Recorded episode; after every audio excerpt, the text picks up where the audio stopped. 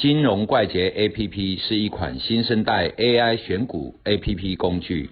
以下节目是由金融怪杰 APP 独家赞助。大家好，嗨，罗米，嗯，一些人都会讲说，哎，台币升值对于出口不利，对于进口有利嘛。但是我们台湾的产业里面，大部分都是电子嘛，电子最庞大，他们是出口嘛，哈。但是很奇怪的是说，出口的时候反而是理论上电子要跌嘛，因为收回来钱少嘛。当然它有做避险的哈。但是另外一方面，台币升值的时候会吸引外资进来嘛，嗯，好，因为赚汇差嘛，哈。但是当然我们金管会有说，你钱只能停留多少天，你就一定要进去投资嘛，不能只在那赚汇差嘛。这样子变成说有两股力道在拉扯嘛，嗯，一个对出口不利的拉扯嘛，我们出口导向，一个是热钱进来台湾嘛。这两个力道拉扯之下，对我们台湾的股市会造成什么样子的影响？那哪一个的力道相对会比较大？哪一个力道相对比较大？嗯，那就看进出口顺差逆差。嗯，对。像台币升值哦，我一直有很多的怨言，因为之前哦，我们的央行政策就是台币贬值。嗯。可是台币贬值的时候啊，就是说，因为我们是出口导向。对。那出口导向的产业哈。我假设一个想法了哈，嗯，我一个东西报价一百块美金，嗯，我如果是二十八块，然后跟之前有到三十三块，嗯，我是差了百分之二十，五百块，好，而且一上面五百块？换换回来差了五百块，五百块，啊，所以我们如果说用美金报价，因为国际做生意都是用美金，美金对，嗯，那我美金报价，我报出去的价格，如果台币是贬值的。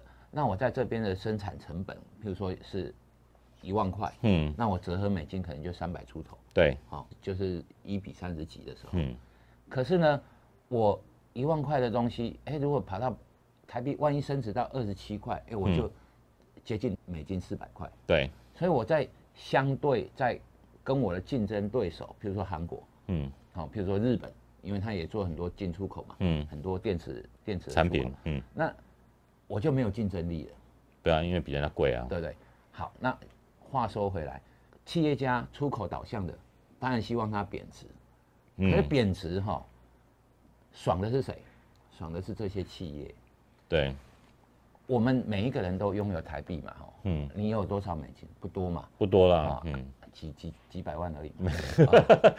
谢谢谢谢。然后像一般的人呢，哈，就是我们都是在使用台币，对。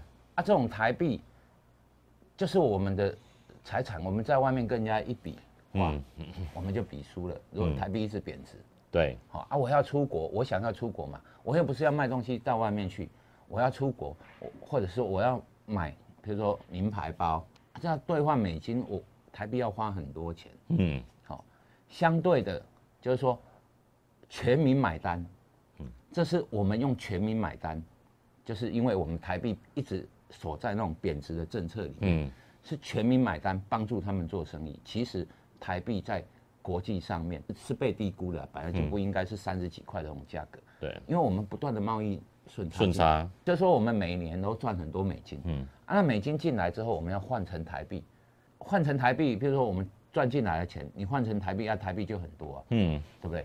可是对于我们不是在。收美金的这些人，人，而是需要美金，我们出国啦，干什么啦，买东西啊，都是买进口的东西嘛，嗯，那就会有影响，对，所以哦，这种台币一直贬值的政策是有问题的。我举一个例子，嗯，我们国民所得哦，超越了大韩民国，我们大概两千零三年之前都是银行国的，可是两千零三年之后，我们 GDP。人均 GDP 却输给韩韩国，为什么？哎，台币也在贬值，韩国也在贬值，偿还了，可是贬值的幅度哈差不多，但是我们比人家始终多一点点，嗯，因为我们要做生意嘛。那你去思考一个问题，现在我们人均的 GDP 已经要超越韩韩国，为什么？我们有钱有赚多吗？没有啊，因为我们台币升值嘛，嗯。台币升值贡献了大概百分之十几，那你想想看，我们之前都两万多块美金，好，平均，那多了百分之十几，你把它乘以接近三万块美金的时候，百分之十几是四贡献了四五千块哦，对，对不对？啊，一加上来，哎，我们国民所得竟然有三万四了，嗯今年啊，好、那所以这种东西哈、就是说汇率之间的问题是影响全体经济的。嗯，那在市场评价的时候哈、也是用汇率去思考。那我们再讲回来股市，嗯，我们是出口导向的，对，所以出口导向的这些，哎，你汇率一升值，台币一升值的时候，出口就比较困难嘛。对，为什么比较困难？东西要卖的比较贵，对，那现在台币升值了，为什么央行愿意转向这个政策？最主要的原因就是哈，我们的台积电，嗯，它虽然贵，可是你也得来买，好、那还有一个就是我们的资本支出越来越大，对我们必须要买很多机器，还有一嗯个就是在各国去建厂，好、啊，出去就不是只有台积电一间，而是它的供应链，嗯可能都要过去。而且都是用美金计价，对啊，所以哈、央行愿意把政策慢慢的导向导导成说啊，台币愿意让它升值。升值，其实我们有很多经济条件，我们台币本来就应该升值，可是央行一直是在主升。好、我们差一点去年就差一点变成汇率控制控制国，好、这种东西，所以台币一升值的时候，影响了哪些产业？就是出口导向产业。那我们台湾都是出口导向嘛，嗯，所以会影响到哪里？台币一升值，股票就会掉下来。嗯，可是呢，台币升值代表什么？资金流入，对，资金流进来，股票是钱堆出来的。那资金流进来，长期台币虽然升值，长期哦嗯，是股对股市是有利的，因为资金流资进来一定要要么买股市，要么在里面消费啊，干什么投资啊，对股市而言，经济而言是好的。但是短期哦，那一些出口产业一定受影响。嗯，啊，只要不要升值的幅度很大，升值哈、你可以慢慢升，一年三趴五趴嗯这样升，不要一次不要一次二十趴，哈。嗯像俄罗斯，哦，一次要打仗了，一次被人家贬值，一天之内就四十三四十趴。嗯像这种哈、你想想看，你现在的钱哈，一百块，突然明天变六十几块，你心里面会不会很差差差差？所以嗯我们在出口导向的这些产业会有影响，但是呢，影响到底是哪一些？重点要看什么？看它的毛利率。那你如果说一一间公司，譬如说我出口的啊，我又是不管做贸易也好，嗯。或者是之前像广达啊哈那个人保这种，就是要毛三到四嘛，它可能就是利润就是百分之三三、百分之四，的毛利，那它为什么能赚这么多钱？因为我量很大，那你量很大也都是美金啊，嗯，那美金哎、一升值百分之五，你就哭出来了，就是白做工嘛。嗯，那你的你的周转率可能哦，就是我我今今年一年可能卖了多少货，可是我这些货都是从美金要转回来台币，结果我从生产到收到钱货款没兑换成台币，这之间哇，就赔了五六趴，对，他就哭出来了嘛。嗯所以台币它如果是升值的话，对股市其实是正面影响。嗯，所以你会看到哈，只要台币一升值，股市就会大涨。台币跟股市的走法，因为台币往下是升值，对，股市往上是上涨嘛，就是会有交叉，刚好会是一个往下，它就是往上。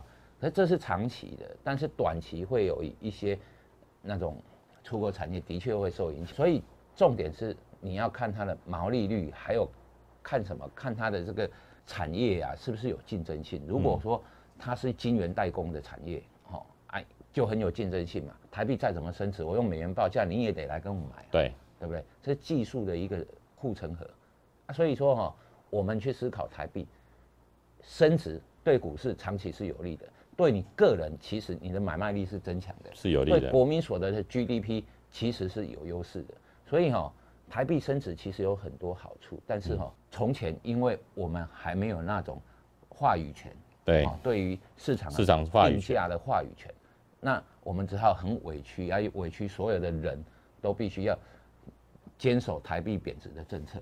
所以这个东西哈、慢慢的央行导正之后，我觉得啦是对全民都有好处。嗯，好、啊，台币升值对股市长期是有好的发展性的。嗯嗯，但是短期你只要注意那些出口量很大的，然后它的毛利很低的毛利很低的这些东西，你避开就 OK 了。哦，大概就是这样。哦，所以说阿鲁米的意思是说，台币升值，简单一句话，对股市来说是短空长多，哎，理论上是，嗯，是短空长多，对。避开一些低毛利率的公司，出口导向但是又低毛利率的这些公司，这样子其实长期下来是可以你如果是进口导向哦，啊那爽死，对爽死的，对不对？嗯。我原本哈，比如说我进口韩国泡面，对不对？嗯，原本我的成本折算成台币，一包要二十块一，包二十块，那我因为台币升值，我一包只要十八块，嗯，哦，我多赚了两块。我量很大的时候，哎，赚多赚百分之十，哎。这是很可怕的事情，嗯，我再举一个例子好嗯了，哦，我们从前呢，哈，进口很多大型器具，对，比如说吊车啊、潜盾机啊这种嗯大型器具，日元一升值啊，哇，哭出来。日元一升值哈，啊，台币相对的就贬值嘛贬值了，嗯，那个 FOB 就是那个货运的到到港价格啊，一直到那种信用状 LC 到付款，这之间可能差两三个月啊，它你的利润呐、你的利润进口商的利润可能就只有百分之十不到，嗯，结果日元一升值，哇，哭出来，六年国建那个时候刚好是日本疯狂升，日币疯狂升，日币疯狂升值的时候，嗯。它可能三个月就已经升值百分之十几对二十哦。嗯，啊你，你原本就是你你的货物从日本一出港，然后到港之后，然后你到收收货，然后信用状直接汇款过去，嗯这些的时间差，哦，可能是两三个月啊。这两三个月里面，哎，你升值百分之十，我就不用做生意了啊，因为我要还款是还日币啊。对啊，对不对？啊，还日币，你用台币付日币，啊就哭出来。所以哈、我觉得啦哈、就是说这种东西对进出口是很大的影响，只是说我们目前哦，在市场上都是用美元来做基准、嗯。基准报价。啊，做基准报价的时候，如果我们台币是升值的，其实对我们的整个经济扩张要到国其他国家是有利的。所以我想哦，央行应该是也是会有这这种思维了，嗯。哦，慢慢的台湾的经济走走到全世界去。嗯。嗯好，我们今天谢谢阿露米哦，